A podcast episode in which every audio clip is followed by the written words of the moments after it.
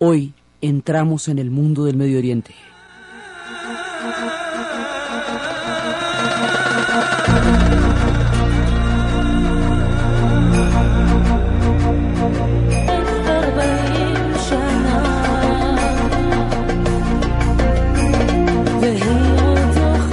Buenas.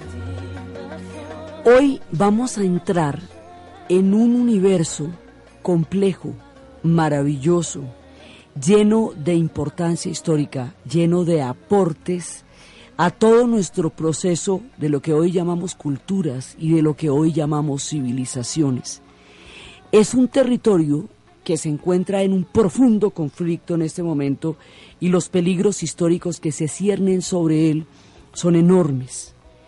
Pero cuando los pueblos están en conflictos, suelen verse solamente sus diferencias, sus conflictos y sus contradicciones y sus asperezas, y suelen dejarse de lado sus magnificencias, sus importancias, sus alegrías, sus culturas y sus civilizaciones, como si solo el conflicto protagonizara la existencia humana. Es una parte de la vida, pero no es la vida misma. Esta que vamos a dar es la historia de una región, no es la historia de un país ni de un pueblo en particular. Es la historia de una región donde nacen las religiones monoteístas del mundo, una región donde están los fundamentos últimos de lo que nosotros llamamos civilización y cultura, una región que en conjunto conocemos como el Medio Oriente. Estamos entrando en un capítulo gigantesco y complejo atravesado por toda clase de circunstancias, desde la Biblia, pasando por el Corán, por el petróleo, por los pozos de agua, por la magnificencia de Lawrence, de Arabia, por toda la cantidad de situaciones que han atravesado estos pueblos, pueblos muy antiguos, registrados en la historia desde hace más de cuatro mil años antes de Cristo, pueblos que inventaron la escritura con las tablillas cuneiformes, pueblos donde se descubrió la primera leyenda en la historia de la civilización humana, escrita alguna vez, que es la leyenda de Gilgamesh y la búsqueda de la inmortalidad. E inclusive hemos clasificado entre historia y prehistoria el momento en que el hombre da el salto hacia la escritura y es capaz de consignar por escrito aquello que ha vivido y de esa manera formar un legado que las civilizaciones futuras puedan tomar como referencia del testimonio del paso de ese pueblo por la historia. Ese proceso lo hacen aquí la gente del Medio Oriente con las tablillas cuneiformes. Esto tiene una serie de ejes, porque el Medio Oriente es Mesopotamia, es, que es el país de los dos ríos, el Tigris y el Éufrates, hoy llamado Irak. Es también la Palestina, ese valle que queda entre el valle del río Jordán y el Mediterráneo, en Canaán, son las tierras de Canaán, son las montañas de Arat, el primer monte Ararat donde se detuvo el arca de Noé, donde está la primera referencia bíblica y además donde es la montaña sagrada es uno de los montes más importantes, queda en el límite entre lo que hoy es Turquía, lo que hoy es Armenia y lo que hoy es Irán. Ese primer monte es uno de los montes más importantes en la historia de ellos. Unos le dicen el monte del dolor, otros le dicen son es un monte absolutamente poderoso que todos reivindican como sagrado. Y ahí es donde empiezan parte de los relatos. Los turcos lo llaman el Monte del Dolor, los kurdos, porque ahí queda el Kurdistán también, parte del Kurdistán, los llaman el Monte del Fuego. Es ese monte Ararat donde primero encontramos que tiene 5.137 metros de altura, donde se posó el arca y donde van apareciendo las leyendas. En todas estas historias nos aparecerán los patriarcas, nos aparecerán los grandes conductores de pueblos, veremos las ciudades donde están enterrados Sara y Abraham e Isaac, veremos los puntos donde el profeta descansó y donde el profeta dijo, veremos las sigurats en adoración a los dioses, veremos a Baal, veremos a los grandes dioses y las grandes ciudades, Babil, que sería la Babilonia. Todos estos estos territorios y estas referencias van a llegar a nosotros a través de una serie por los desiertos.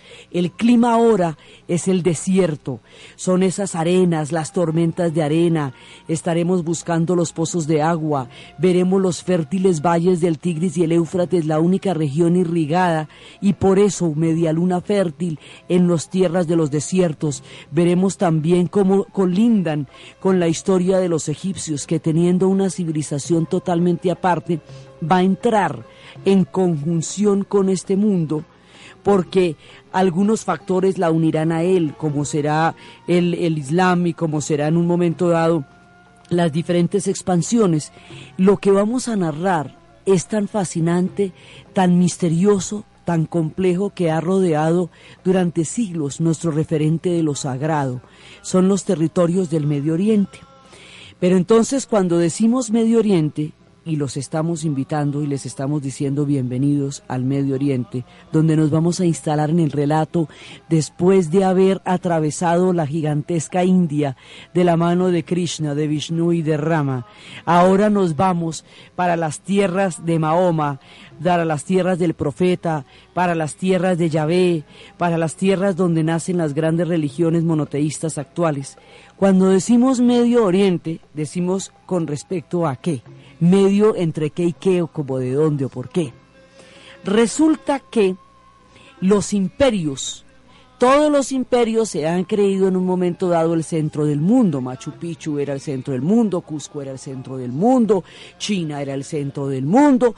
Todo el que es imperio se considera centro del mundo, que es parte de lo que significa ser imperio, que significa que las civilizaciones en un momento dado confluyen alrededor de un pueblo que ha desarrollado un alto nivel de cualquier cosa, de desarrollo técnico, de, de cualquiera de las posibilidades de los imperios. En el siglo XIX, el imperio, lo que llaman el imperio del siglo XIX, pues adivinen quién era, Inglaterra. La Gran Bretaña dominaba el mundo de tal manera que a comienzos, a finales del siglo XIX y comienzos del siglo XX, uno de cada cuatro habitantes del planeta Tierra era súbdito de la reina Victoria. Entonces, cuando los ingleses desarrollan semejante poderío tan grande, pues como ellos son los cartógrafos, los que van a hacer los mapas y los que van a atravesar el mundo y los mares, van a designar, de acuerdo con su posición geográfica, la situación del mundo. Entonces les quedó de la siguiente manera. Ellos son Occidente, ¿cierto? Entonces, pues partimos de la base de que ellos son Occidente. Esas clasificaciones de Occidente y de Oriente vienen también de, del término francés, que significaba levante y poniente entonces, ellos vienen de, y las clasificaciones de este a oeste. Entonces, ellos están situados al oeste, ¿cierto? ellos se definen como centro. Entonces, lo que queda al oeste de ellos es lo que se va a llamar occidente. Sí, ellos controlaban toda la superficie de la Tierra, dominaban los océanos, controlaban en ese momento una parte importante y la cuarta parte de toda la superficie terrestre la controlaban los ingleses y en cambio los océanos todos. Entonces, desde ahí, pues ellos tranquilamente se ponen a ubicar la cosa y les queda, ellos como tal son Occidente. Entonces, lo que les queda más cerca es el Oriente Próximo. ¿Sí? Lo que les queda más lejos es el lejano Oriente.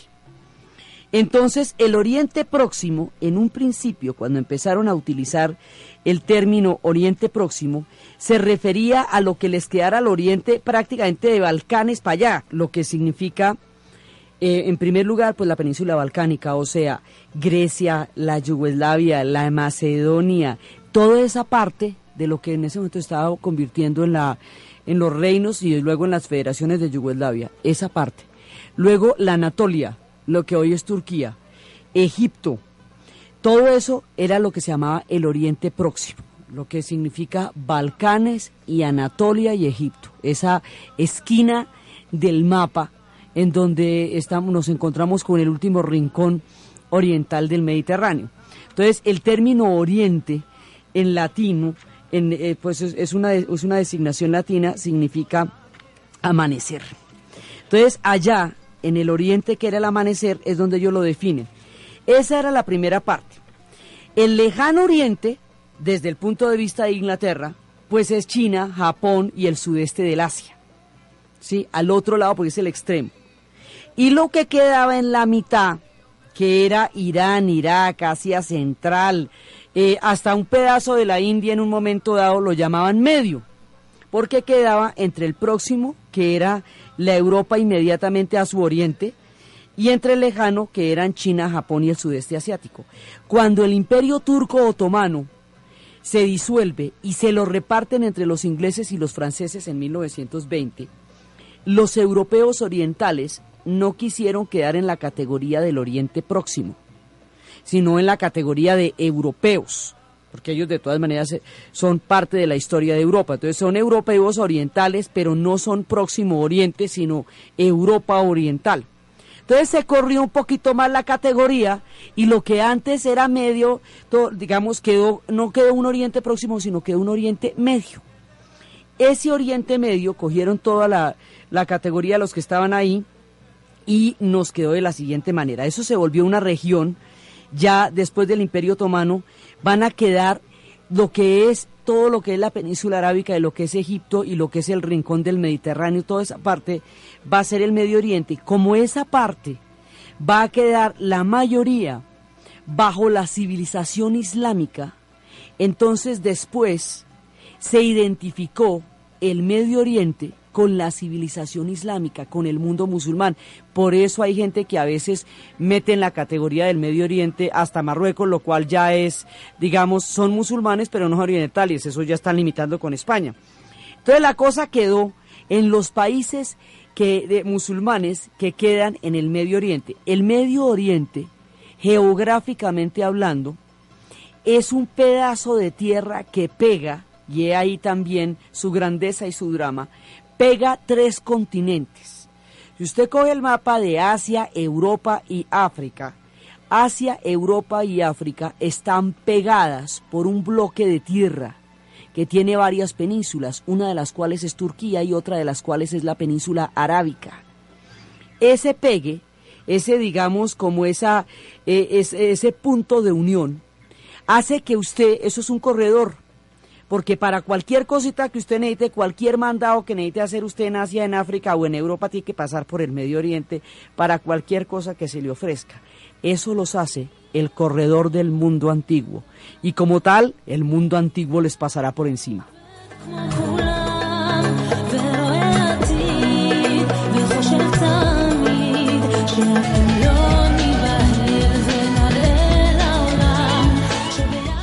Actualmente, después de toda la cantidad de cosas que les han pasado, porque estos pueblos generaron los primeros imperios, esos imperios se sucedieron unos a otros, compartieron una cantidad de historias comunes, son pueblos de orígenes diferentes, de razas diferentes, pero que quedaron montados en una historia común. Actualmente, lo que llamamos Medio Oriente como tal, comprende los países que en este momento se llaman Irán, Irak, Israel, Jordania, Kuwait, Líbano, Omán, Qatar, Bahrein, Siria y Yemen. Eso básicamente es lo que llamamos Medio Oriente actual, en, la actualidad. Es decir, nos va a llegar hasta la parte de Irán, que ya Irán es el, el punto de contacto entre el Medio Oriente y el Asia Central. Pero nos va a arrancar es en la, en la esquina del Mediterráneo y esa es lo que nos va a dar toda la parte del Medio Oriente. Entonces ahí de ese combo que hoy llamamos Medio Oriente, los iraníes, los persas, no son árabes. Ellos no son árabes, ellos no son semitas, ellos no hablan árabe. Ellos son parsúas. Ellos hablan la lengua farsi. Ellos vienen de los son adoradores de Zoroastro. Ellos vienen de otro tiempo histórico y vienen de la meseta, de la gran meseta irania ellos vienen de los arios, son completamente distintos a todo el combo, sino que están en esa región. Y ahí fueron un imperio tan grande, tan grande, tan grande que en un momento unificaron toda la antigüedad, es decir, todos los países antes mencionados, hasta llegar a la India, pertenecieron al imperio persa en un momento de su historia, porque durante 200 años el imperio persa se extendió hacia la India por el oriente y hasta Grecia por el occidente. Entonces, pues todos formaron parte de él en algún momento. Cada uno de estos pueblos, Arabia Saudita, Bahrein, Emirates Árabes Unidos, todos esos pueblos forman parte del Medio Oriente y además de las regiones autónomas actualmente Cisjordania y la Franja de Gaza, que son, digamos, la autonomía palestina, todo eso es Medio Oriente, desde Arabia Saudita, desde Bahrein, desde los Emiratos, desde Irán, todo eso es el Medio Oriente. Entonces, esos pueblos tienen diferentes orígenes históricos y tienen diferentes eh, tiempos de aparición en la tierra. De esos pueblos, por ejemplo, los más antiguos son los, lo que corresponde a Irak, porque Irak, que es el país de los dos ríos, ahí quedan el Tigris y el Éufrates, y entre el Tigris y el Éufrates apareció la primera de las más antiguas civilizaciones hasta ahora conocidas. Hay que recordar siempre, cuando estamos hablando de la remota antigüedad, que el remoto pasado tanto como el futuro es provisional, que siempre puede aparecer un hueso, una vasija, una tinaja o un medallón cuatro mil años más viejo de lo que pensábamos y desvirtuar las teorías que hasta el momento conocemos. Entonces, siempre, todo dato arqueológico es provisional, porque es así hasta que no aparezca otro que nos dé información diferente a la registrada. Hasta donde sabemos, la primera civilización es Sumeria y Sumeria queda ahí en el valle, en el país de los dos ríos. Entonces, estos dos ríos, que son el Tigris y el Éufrates, nacen en Turquía y se van adentrando por todo el territorio y van a desembocar en el Golfo Pérsico. Entonces, ahí esos dos ríos que vienen, el, el río, la palabra Éufrates fue designada por los griegos y significa delicia porque era una delicia encontrar ese río tan bonito después de que usted lleva atravesando el que desierto y llega y se encuentra un río todo fértil y todo hermoso, pues la delicia, el Éufrates. ¿Sí? Todos los nombres, la mayoría de los nombres que vamos a ver son griegos. Los griegos llamaron al mundo, lo bautizaron y le pusieron como ellos dicen que el mundo se llama. Entonces, ese es el Éufrates. El Tigris significa tigre porque es rapidísimo, eso tiene unos rápidos y, hay unas partes que no son navegables precisamente por la velocidad. Entonces lo llamaron el tigre, pero también hay nombres persas. El nombre persa para Éufrates es Ufratos, que significa río ancho. Y el nombre persa para Tigris es también Tigris, pero significa flecha. Entonces allá surge Sinar. Es Sumer, es como la conocemos, es ya la desembocadura. Y entre el Tigris y el Éufrates, y en la Biblia la conocemos como Shinar. Esa es la primera civilización de todas, de todas, todas, todas. Es la primera, es Sumeria, y ahí estamos hablando más o menos, porque siempre toda eh, arqueología es provisional, de año 4000 antes de Cristo. Después de esa ciudad y después de esa gran civilización de la que hablaremos en su tiempo cuando contemos las historias de Gilgamesh, cómo la descubrieron y qué se sabe de ella, después de esa va a venir otra ciudad que va a ser una ciudad importantísima durante 2500 años. Esa ciudad se llamaría Babil, que significa puerta de Dios. Los judíos llamaron a esa ciudad Babel y los griegos la llamaron Babilón y se conoció como Babilonia y esa fue una ciudad muy poderosa durante 2500 años también en el valle del Tigris y el Éufrates. En el valle del Tigris y el Éufrates, las civilizaciones se suceden unas a otras. Los imperios van pasando unos sobre otros porque como es la única región fértil de todo el desierto que la rodea, entonces todo el mundo se peleó esa zona y por eso los imperios no duraban mucho tiempo, porque otros pueblos se fortalecían, se convertían a su vez en imperios, sometían a estos y los otros volvían y se recuperaban y les pasaban por encima y así. Entonces el, el tiempo de, duración de esos imperios es, eh, es discontinuo, porque otros van llegando y se van montando por encima de esos imperios. Entonces allá es donde nacen absolutamente todos y los focos de civilización van surgiendo alrededor de los ríos. Todos los focos de civilización están básicamente alrededor del Tigris y el Éufrates, alrededor del río Amarillo en la China, alrededor del Ganges en la India, alrededor del Nilo en Egipto. Es, digamos, donde van surgiendo los focos de las civilizaciones del mundo antiguo, como nosotros sabemos de él hasta ahora. Estos dos ríos van a generar una tierra muy fértil, y esa tierra muy fértil se va a llamar entre dos ríos, porque es donde está situada. Los griegos la designaron Mesopotamia, porque significa en la mitad meso de los pótamos, de los ríos. Entonces, en la mitad de estos dos ríos es que está Sumer. De Sumer sabemos desde el año 4000 hasta el año 2000, más o menos en que se desvanece. Y desde el año 2000 es que sabemos de Babil, que es la Babilonia que va a ser durante 2500 años la ciudad más importante, aún hasta los tiempos en que los herederos de Alejandro Magno llegan a esa región y ya entonces se desvanecía en el mar de los tiempos, pero durante 2500 años esa fue la ciudad. Como la Babilonia era un síntoma de, digamos, significa en las acepciones que la cultura tiene de ella significaba una mezcla de progreso, civilización, corrupción, vicios, placeres. está asociada a una, a una forma de vivir frenética y rapaz, en la cual eh, se daba un desenfreno casi loco. Es como se, digamos, como se tiene una imagen de Babilonia. Hoy por hoy, los rastafaris la gente que viene de las religiones de Etiopía y de Jamaica, se refiere a los centros de civilización occidental, a las grandes capitales del mundo financiero e industrial de la actualidad como la Babilón. Por eso la llaman la Babilón en sus canciones, por eso Bob Marley se refiere a ellas como la Babilón, o Mano Negra llamaba un disco Casa Babilonia, por eso, porque se, hoy por hoy los grandes centros como Londres, como París, como Nueva York, para ellos son la Babilonia porque ellos se sienten en las afueras de lo que hoy son los mundos industriales. Es una ciudad mítica porque queda metida en la historia como la acepción de muchas eh, formas de entender la civilización, tanto desde su grandeza como desde sus miserias. Desde una u otra manera se refieren a ella como la Babilón, la Babilonia.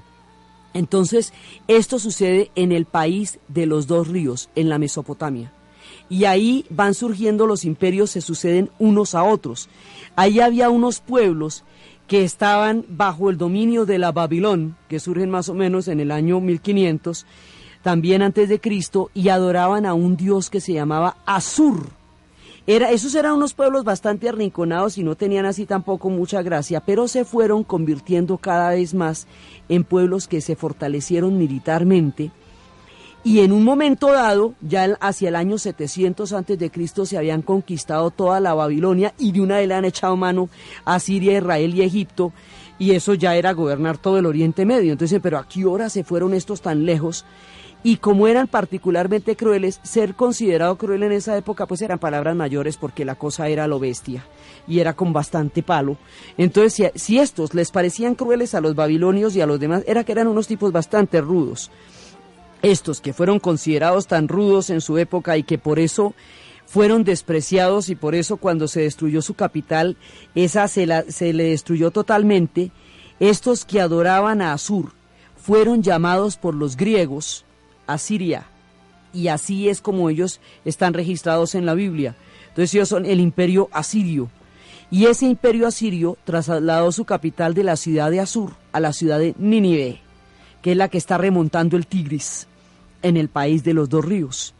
Entonces ahí estuvo Asur y estuvo Nínive, pero como esta gente era tan cruel y tan brutal en su sometimiento, cuando a Nínive la destruyeron, eso no dejaron piedra sobre piedra. Y ahí pasaron estos, los asirios, y ahí pasaron los babilonios, y ahí pasaron los sumerios. Y todo eso pasa en el mismo lugar, en la mitad de los dos ríos, en el país de los dos ríos que hoy conocemos como Irak.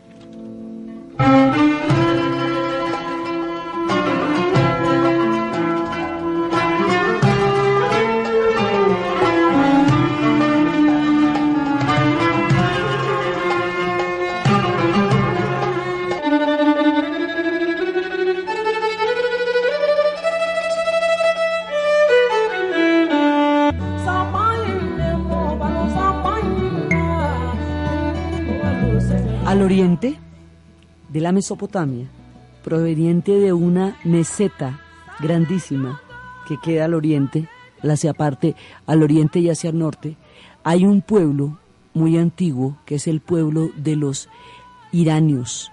Ese pueblo es ario, son los primeros arios y esos arios son los que van a bajar también a la India y van a protagonizar todo el episodio de los Vedas y van a conformar la casta de los brahman y todo eso, son los mismos arios. Ese país de los arios se llama Irán. Esto es más o menos año 2500 antes de Cristo cuando aparecen en esas mesetas. Ellos van a ser adoradores más adelante de una religión que adora los fuegos sagrados que brotan de la tierra sin que nadie los encienda. Ellos van a ser los pueblos de Aura Mazda y los pueblos de Zoroastro y Arimán. Y Aura Mazda es el que va a tener a su hijo Zoroastro y a su hijo Arimán, que va a desafiar a su padre, se va a enfrentar hacia él y va a entrar en los dominios del mal y las fuerzas entre el bien y el mal, representadas en su hijo Zoroastro, también llamado Zaratustra, y en su hijo Arimán, estarán siempre en pugna hasta el momento en que Zoroastro va a encerrar temporalmente el, demonio de Arimán y luego en las montañas de Terán y luego él será liberado para una lucha final que llevará al día del juicio en el cual todos serán juzgados por sus acciones y unos irán al cielo y otros irán al infierno. Así pensaban los pueblos que adoraban a los fuegos sagrados que encendían la tierra sin que nadie los prendiera. Estos arios, van a moverse por muchos lugares, van a llegar por un lado a la India, van a tener también otra región que se llama Kermani.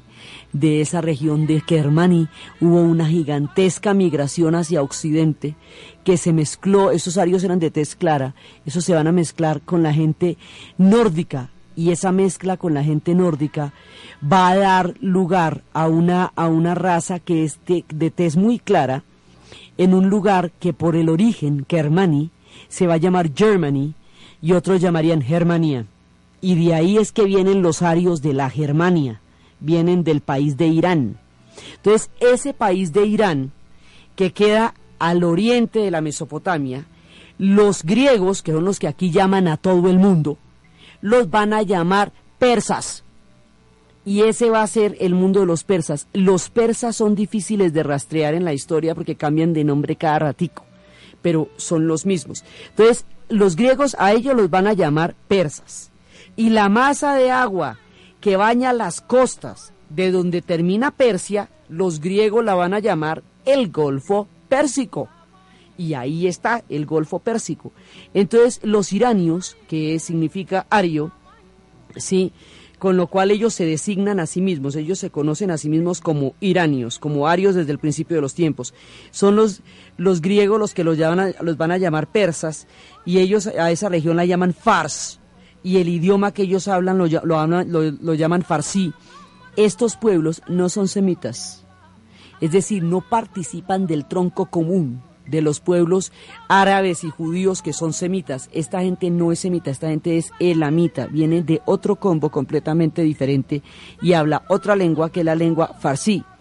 Entonces, ellos van a crear un mundo completo y ellos van a, inclusive ellos van a tener una ciudad maravillosa que es la ciudad de los persas, que se va a llamar pues Persépolis porque es la ciudad de los persas. Estos tipos se llaman de manera muy distinta, pero también se van a llamar partos y también se van a llamar Medas. Y cuando se enfrentaron a los griegos, como se llamaban Medas, los griegos los llamaron las guerras médicas. Y cuando se enfrentaron a los romanos, entonces eh, ellos se llamaban partos y así se van a llamar iranios, se van a llamar persas, se van a llamar partos, se van a llamar sasánidas, se van a llamar aqueménidas, se van a llamar iraníes, pero son el mismo combo y están en el mismo lugar desde el principio de los tiempos. Entonces, esta gente llegó a desarrollar un imperio tan poderoso que todo el resto del, del Oriente Medio fue parte del imperio de ellos. Entonces, en un momento dado, hacia los límites del, del, final de la, lo que llamamos nosotros la edad antigua o lo que llaman en Occidente la edad antigua, esta gente se va a hacer al combo mayor. Entonces el imperio persa va a pasar por todos lados, va a pasar desde, desde, desde un pedazo de Egipto, va a pasar en las épocas de Ciro y de Alejandro, que son las épocas de los Aqueménides, porque era la dinastía aqueménida la que se llamaban ellos. En ese momento, que son más o menos el año eh, del año 539, que es la época de Ciro, y el año 332, que es la época ya cuando va a llegar por último Alejandro, porque a esto les va a poner el tatequieto solamente Alejandro. Esta gente se va a extender hasta los griegos en tiempos del imperio griego y ahí es cuando no pueden avanzar más hacia Occidente y al no poder avanzar más en las épocas de las batallas de, Salamina y de la batalla de las Termópilas y todo eso, ahí es cuando se determina que la historia de Occidente vaya a partir del mundo griego y no del mundo persa.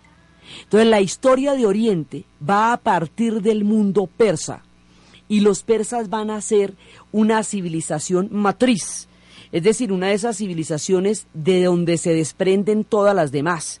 Ellos dominaron el Asia Central, lo que hoy es Afganistán, hasta el norte de la India y dominaron todo, o sea, dominaron todo el conjunto del Medio Oriente, formó parte de el mundo persa, siendo los persas un pueblo distinto a los pueblos semitas que fueron los que sobre los cuales dominó.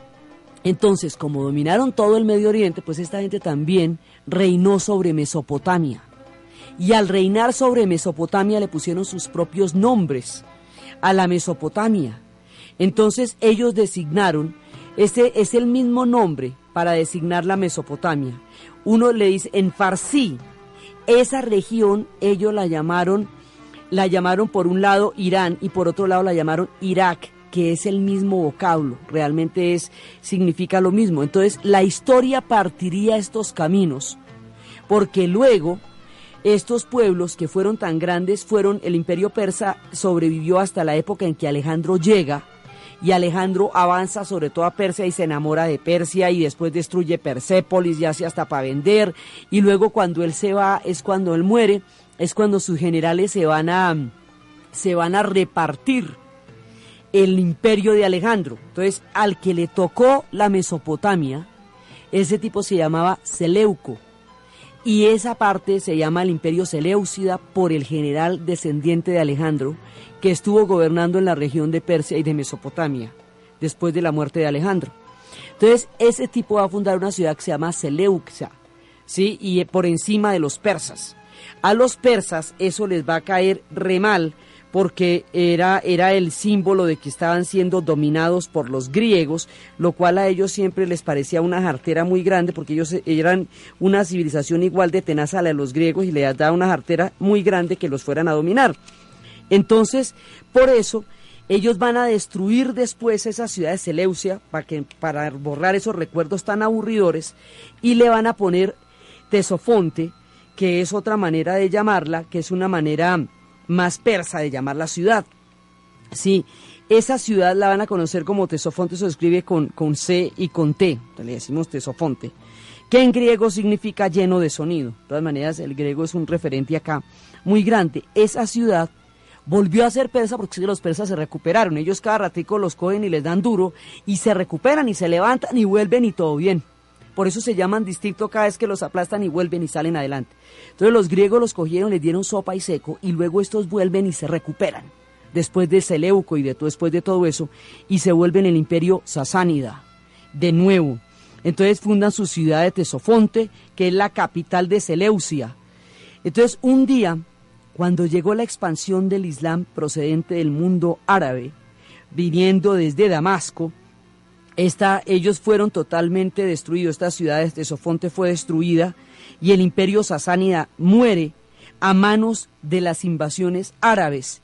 Y las invasiones árabes que proceden de Damasco, fue por eso es que les digo, estos no son árabes, los persas no son árabes, no que fueron, conquistaron a los árabes durante toda la antigüedad y fueron conquistados por los árabes durante la época del Islam. Entonces, son pueblos que se han relacionado a través de las conquistas pero son pueblos absolutamente diferentes. Y los persas fueron al mundo árabe lo que los griegos al mundo romano. Es decir, los que dieron la base de civilización de muchas cosas que los otros convirtieron en magnificencia y en esplendor también. Entonces van a llegar los árabes procedentes de Damasco y van a conquistar totalmente al imperio sasánida y van a acabar con la capital, porque eso era lo que se hacía cuando se conquistaba un imperio.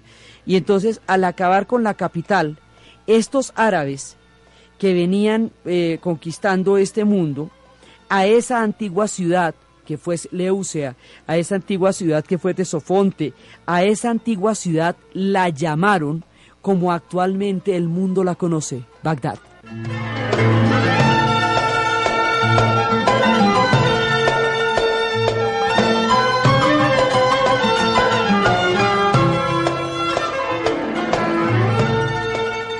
Persas fue como le dijeron los griegos a los iranios. Y los iranios a la palabra Persia le decían Irán. Era, digamos, invertido.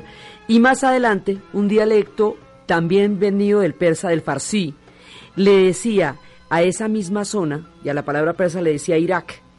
Entonces, lo que en un momento dado fue una región conocida como Persia Mesopotamia, hoy por hoy es Irak. Y la otra parte, que es el país de los arios, que los griegos llamaban persas, ellos llaman en su propio idioma Irán. Y así quedaron distribuidos y así se llaman actualmente. Entonces, en total, esto es un montón de combo que van haciendo en tiempos diferentes y van haciendo en regiones diferentes. Entonces, por un lado está la gente de la Mesopotamia, que son asirios, acadios, sumerios, que son persas, que son babilonios, que es todo ese combo de ahí y que es como los griegos los van a ir ya llamando. Por otro lado, vienen unas civilizaciones que nacen un poco después, que ya nacen hacia el año 1900 antes de Cristo, que están en la región de Israel y en la región de Judea. Sí, entonces en la parte del norte le llamaban Israel y Judea, que también son pueblos de allá. Hay otros pueblos que son los pueblos de Aram y que de esos pueblos de Aram había una parte que se llamaba los Suris por los suris, al pueblo de Aram, los griegos ya bautizaron Siria. Entonces también van naciendo los sirios y van apareciendo también otros pueblos que son los fenicios, que están en esa zona que llamarían Canaán. Entonces aquí hay una cantidad de pueblos que van naciendo en diferentes épocas. Van naciendo los persas, los judíos. O los, ahora, cuando estamos hablando de la antigüedad, eh, hablamos de israelitas, hablamos de sauditas. Y cuando estamos hablando de la actualidad, hablamos de saudíes y hablamos de israelíes. En la antigüedad, o sea, en estas épocas que estamos describiendo decimos israelitas, hoy se dice israelí. En esa época decíamos sauditas, hoy decimos saudí. Es la diferencia entre la antigüedad y la modernidad.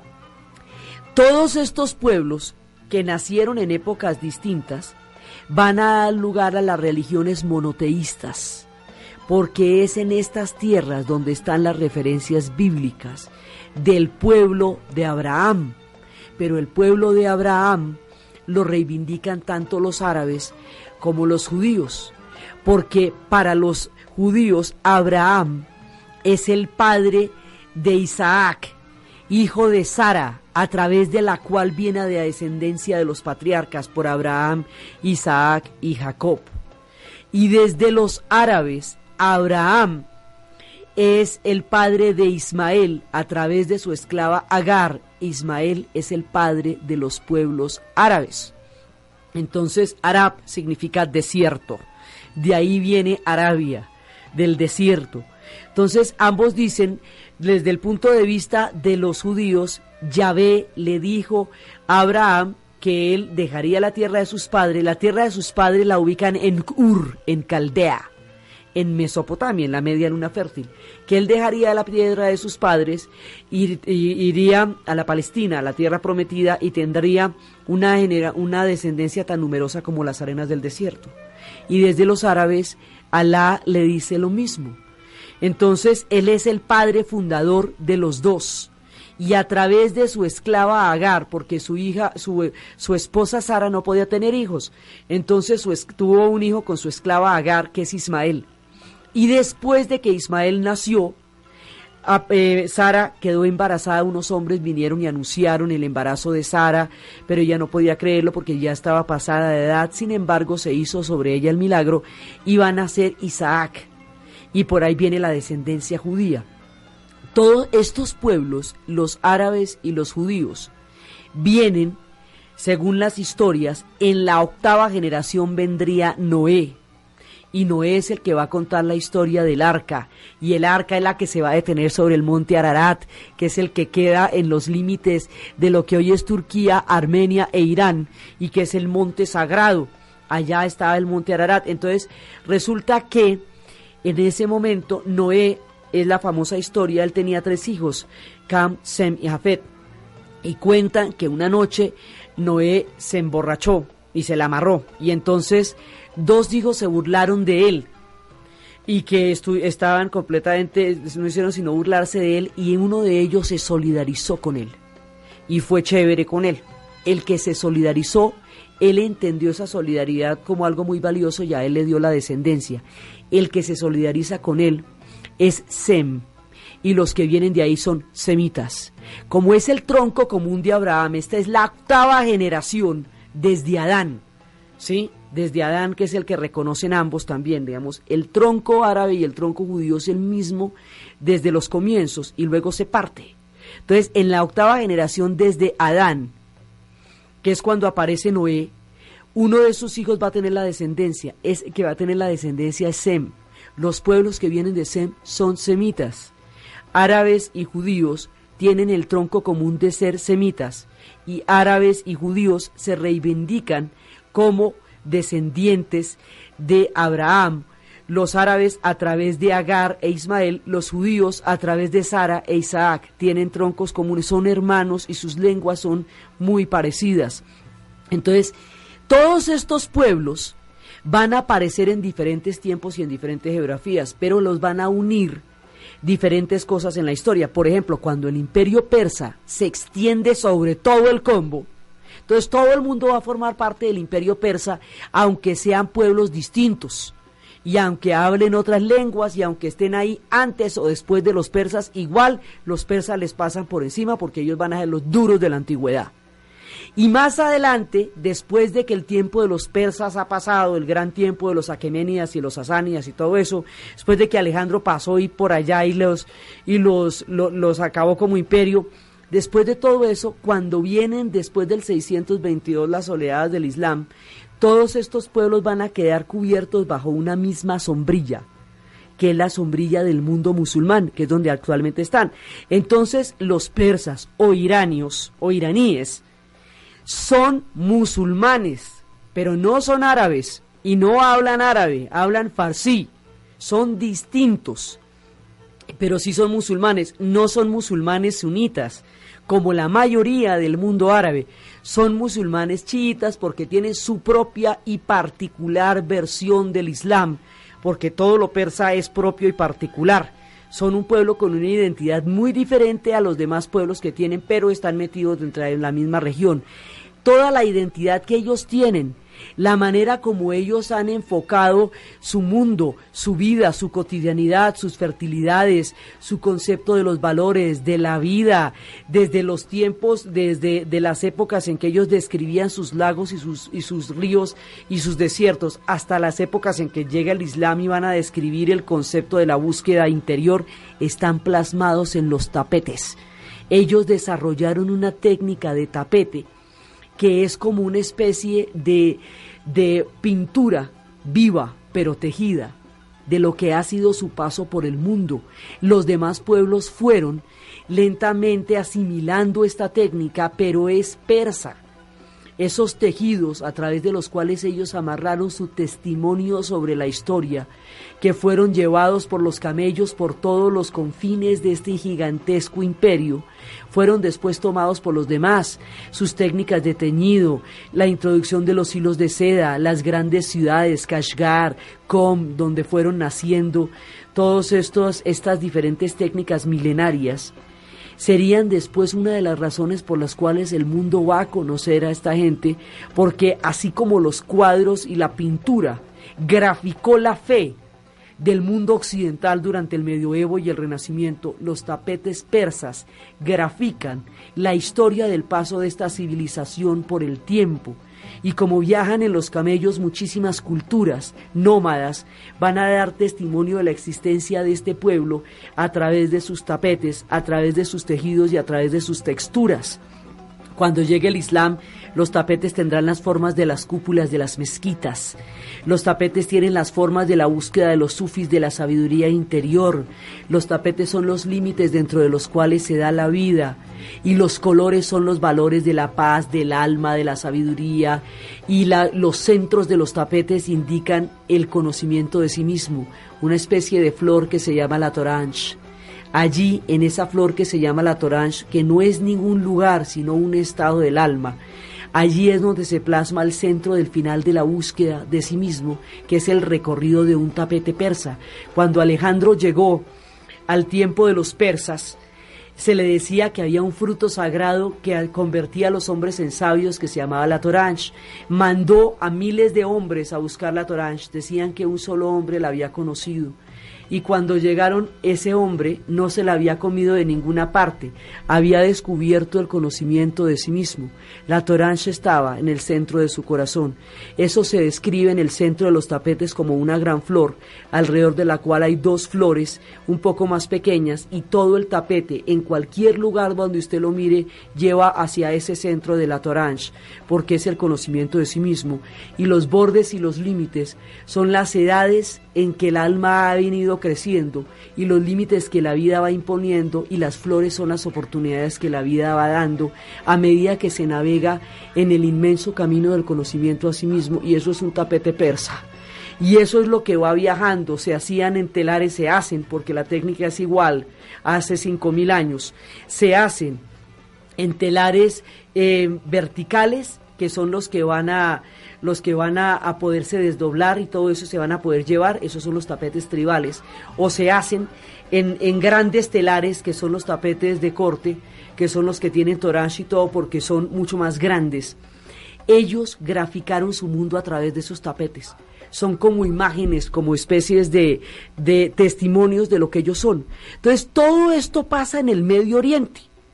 Pasan todas estas cosas, vuelan los tapetes en alfombras, viene Abraham y viene Isaac y viene Jacob, viene Ismael y es padre de los árabes, vienen los cananeos, vienen los fenicios y de los fenicios también se hablaba de la leyenda del ave fénix, vienen los pueblos de la Palestina en lo que se llama Canaán, vienen los pueblos iranios, vienen los acadios, los sumerios, los asirios, vienen los testimonios de la civilización humana, vienen las tablillas cuneiformes, viene el primer código ético, el código de Hammurabi, que es el primero que sienta las bases de un concepto de codificación social.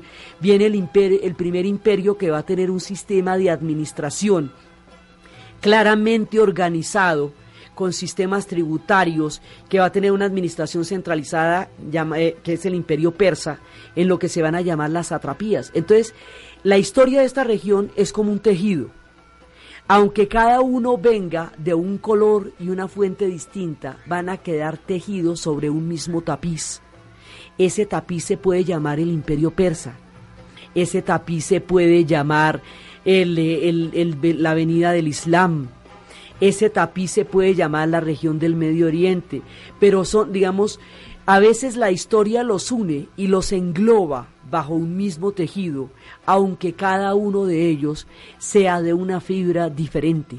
Es una región tremendamente heterodoxa y diversa, donde se han dado concepciones trascendentales del mundo y de lo sagrado. Y es en esa región donde nos vamos a adentrar en su magia, en su magnificencia, en su conocimiento, en su esplendor, también en sus conflictos, también en sus miserias, pero sobre todo en su grandeza. Y es a eso, a este, digamos, lo que estamos haciendo hoy es como una abrebocas, una mirada así por encimita, como si estuviéramos volando, haciendo una, una vista aérea de la región del Medio Oriente, para luego entrar en el mundo de los libaneses, de los fenicios, de los iranios, de, los, de toda la gente de la Mesopotamia, y recogiendo cada una de esas historias para hacer el inmenso tejido que es el mundo del Medio Oriente.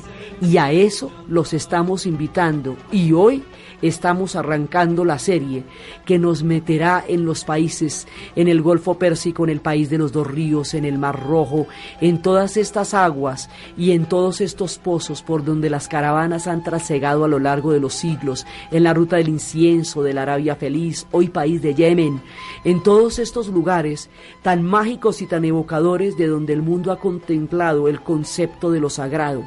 Entonces, desde los espacios de la media luna fértil, desde el monte de Ararat, llamado el monte del dolor, desde el río delicioso del Éufrates, desde la flecha sagrada del Tigris, desde las aguas que bañan el Golfo Pérsico, desde los grandes desiertos y las llanuras, desde las mesetas iranias, desde las historias contadas en los tapetes, desde la magnificencia y la sabiduría que los pueblos del desierto van a dar a la humanidad, en la narración de Ana Uribe, en la asistencia técnica César Moreno y para ustedes feliz domingo.